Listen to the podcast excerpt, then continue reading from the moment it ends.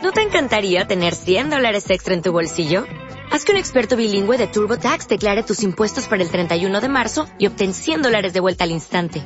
Porque no importa cuáles hayan sido tus logros del año pasado, TurboTax hace que cuenten. Obtén 100 dólares de vuelta y tus impuestos con 100% de precisión. Solo con Intuit TurboTax.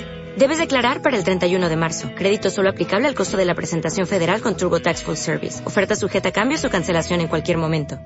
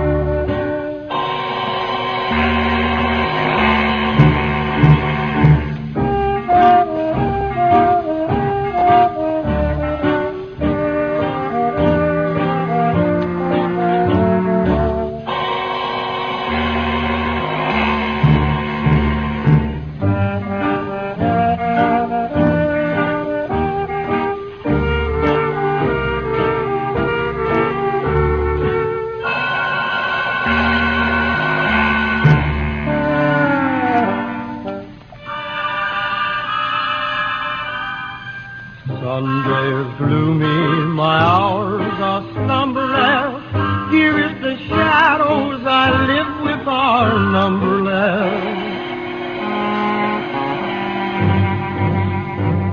Little white flowers will never awaken you, not where the black coach of sorrow has taken you.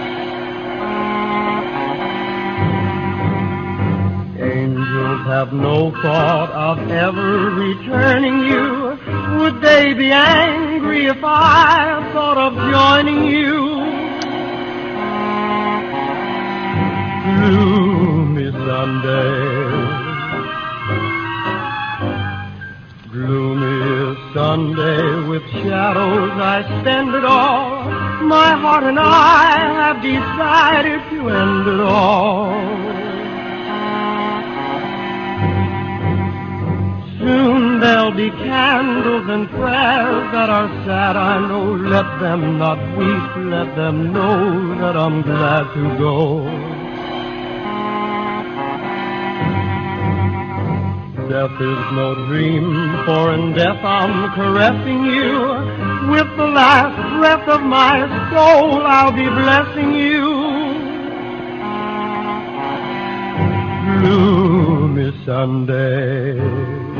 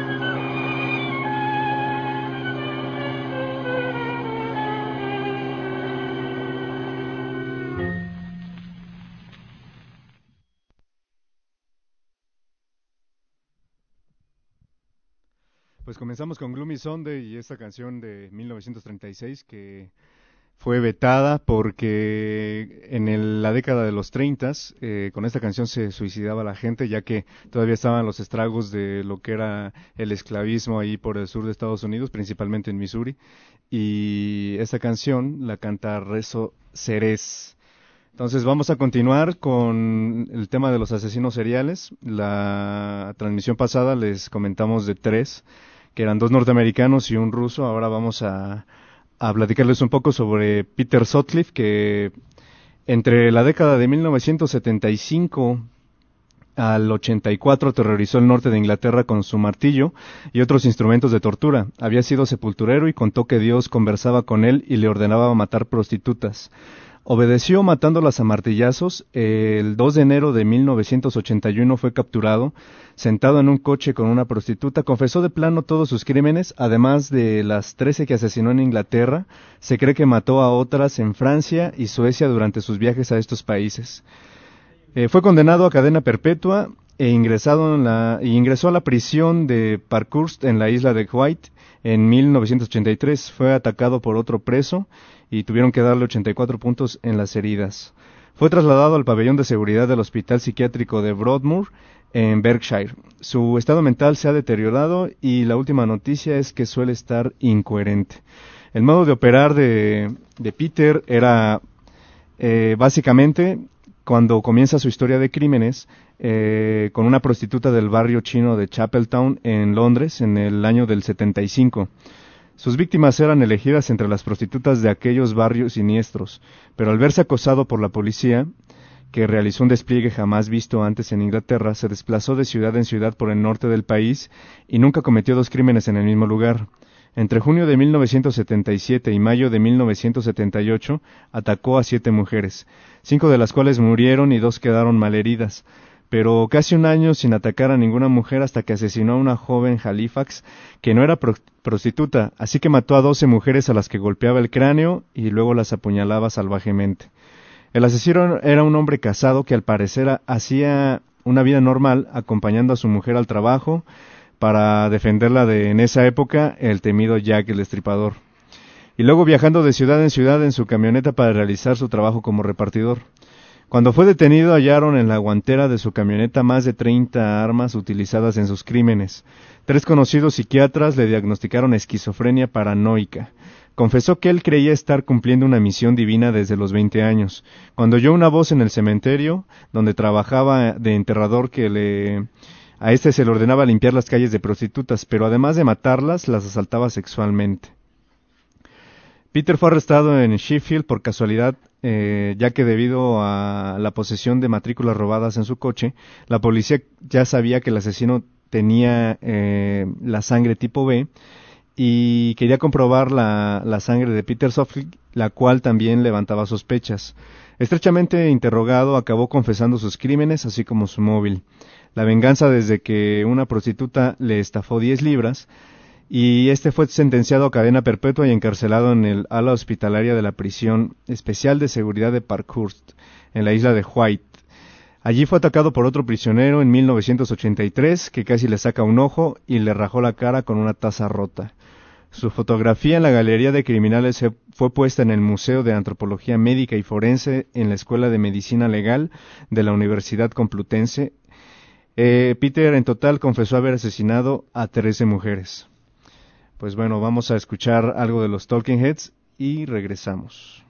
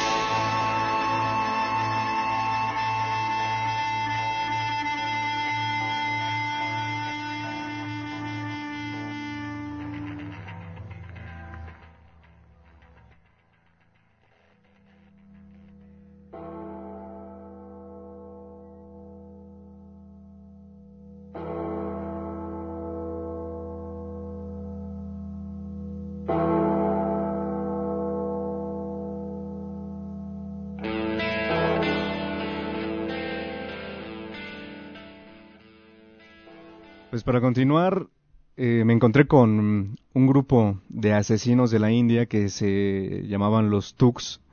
Y esta fue una red de fraternidades secretas de, la India que algunas veces descrita como la primera mafia del mundo, que operó desde el siglo XVII hasta la década de 1830, cuyos miembros eran conocidos como Tux. Los Tux eran una extraña comunidad de musulmanes que veneraban contradictoriamente a la divina hindú de la muerte y la destrucción Kali. Según ellos, esta diosa les había encomendado la misión de eliminar a los demonios que amenazaban la tierra. Los Tuk recibían también el sobrenombre de Pasinsgars, lazo eh, que significa indio, porque asesinaban a sus víctimas mediante el estrangulamiento. Para ello utilizaban un pañuelo o turbante llamado rumal, que casi siempre llevaban atado a la cintura. Los Tuks usaban este sistema para sus crímenes porque Kali, ellos creían, no deseaba rama- derramamiento de sangre, entonces su procedimiento para matar consistía en lo siguiente.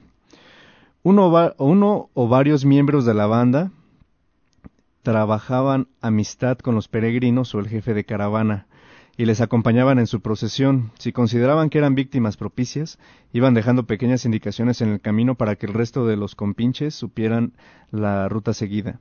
Una vez escogido el momento adecuado, la partida de sectarios asaltaba la caravana y con su rumal asfixiaban a los confiados viajantes. Tras el asesinato, los cuerpos eran desfigurados y abiertos en canal, en honor a Cali y para que los cadáveres no fueran identificados, y seguidamente enterrados en fosas o pozos con la ayuda de sus piquetas sagradas. El asunto, no obstante, no quedaba ahí. Después de esta sangrienta matanza daban comienzo a un ritual llamado tuponé, en el que todos los integrantes de la partida danzaban sobre las tumbas de los muertos en homenaje a su inspiradora. Creían que cada homici- homicidio evitaba la llegada de Cali. Por mil años más, la fraternidad usaba un argot propio, o ramasi, así como también ciertos símbolos por los cuales sus miembros se reconocían en los más remotos lugares de la India. Incluso aquellos que por edad o enfermedad no podían participar en el ritual homicida, continuaban colaborando con la causa como observadores o espías.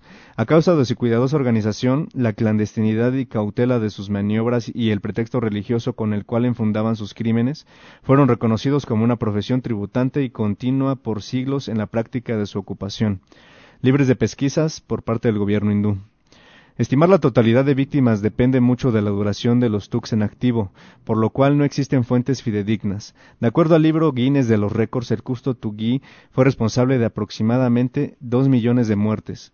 El historiador británico Mike Dash calculó que asesinaron a 50.000 personas en total, basado en la suposición de que solamente existieron 150 años antes de su erradicación en el decenio de 1830. El líder Tuk Beram a menudo ha sido considerado como el más prolífico asesino serial del mundo, con 931 asesinatos entre 1790 y 1830. En relación a fuentes contemporáneas, se evidencia que Beram realmente hizo declaraciones incongruentes sobre la cantidad de asesinatos que cometió, mientras declaraba que él había estado presente en más de 930 homicidios cometidos por su cuadrilla de 25 a 50 hombres. Por otra parte, admitía que personalmente estranguló alrededor de 125.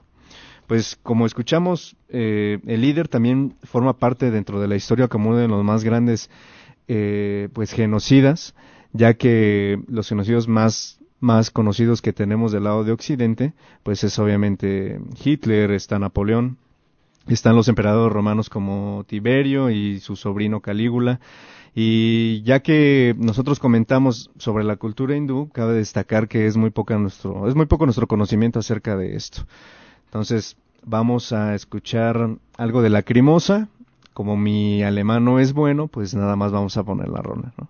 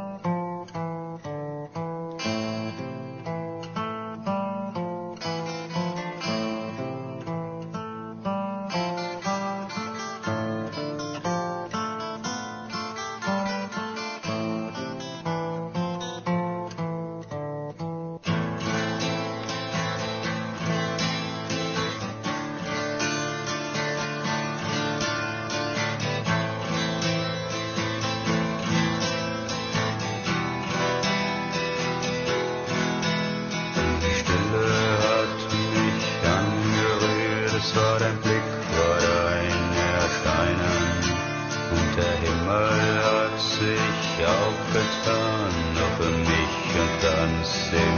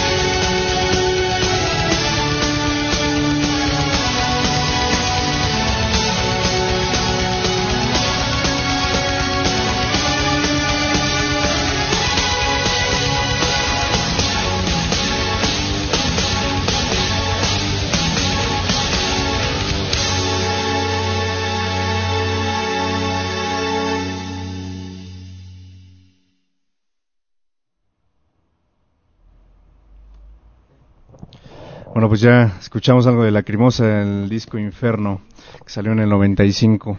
Pues vamos a hacer ahí un poco un... Bueno, vamos a presentar un nuevo programa que se llama Garage, que es parte va a formar parte de la barra programática de Interruptor Radio. Y pues aquí tenemos a estos compinches que se presenten. Hola, buenas tardes. Yo soy Paco y dándole gracias aquí al compañero Luis del programa Esquizofrenia por darnos este espacio para presentar nuestro programa. Y aquí también estoy con mi compañero Suaste. Somos los dos integrantes que ahora sí que formamos parte de este nuevo concepto que es Garage. Paco, ¿nos das un poco acerca de Garage?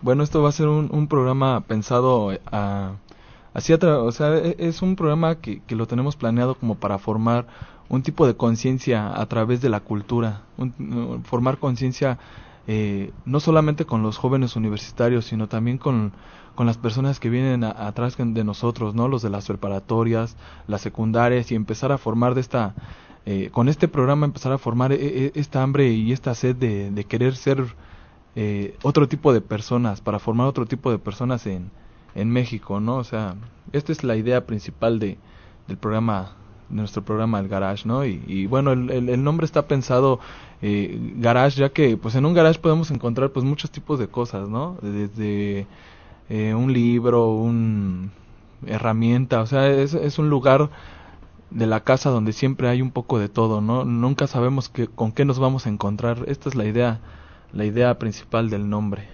Así es, y no hay que olvidarnos de que siempre, siempre habrá desmadre.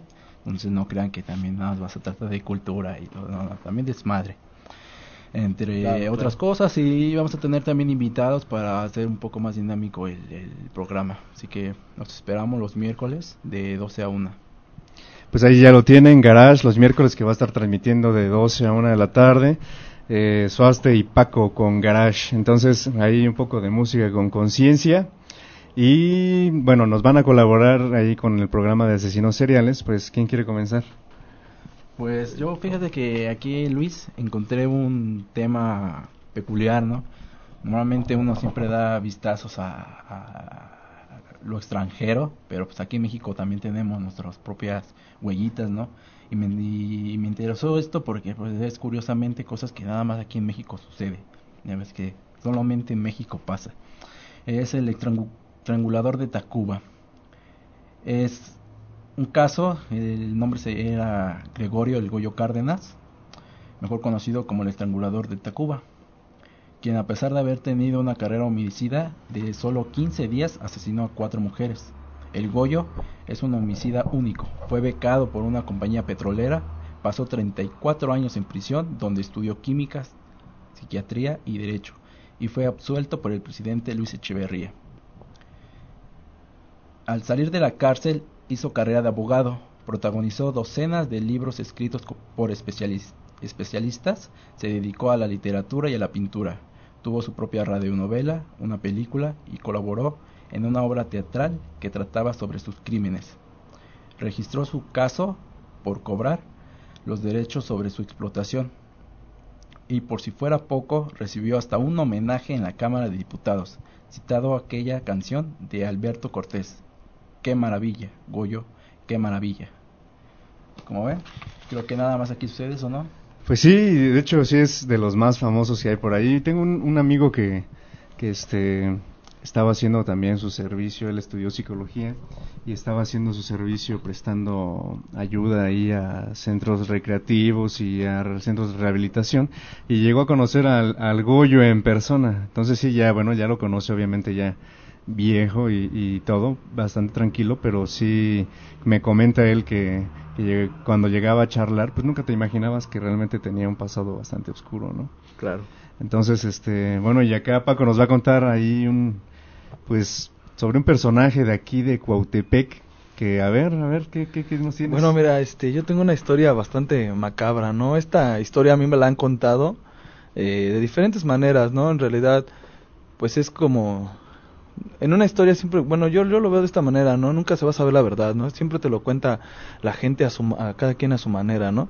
Entonces, este, en aquellos ayeres como a finales de los 60, principios de los 70, decía mi mamá y mi papá, me contaban esta historia, que hubo un asesino aquí, ¿no? Muy conocido. Esto impactó mucho a la comunidad de Cuautepec, ya que eh, en aquellos entonces, eh, pues no existía tanta violencia, ¿no? En, en esta comunidad, ¿no? De, de Cuautepec y, y fue uno de los, de los asesinatos más sonados, ¿no? En, en, en estos lugares, ¿no? Y, y, asustó mucho a la gente, espantó mucho a la gente. Fue algo muy impresionante, ¿no? Para toda la comunidad, porque, bueno, vamos a, a lo que es, ¿no? Eh, eh, de estos le decían el camarón, no sé si lo han escuchado, yo creo que los que somos de aquí de Cautepec hemos escuchado mucho de la historia del camarón. Este era un señor eh, que era gallero, ¿no?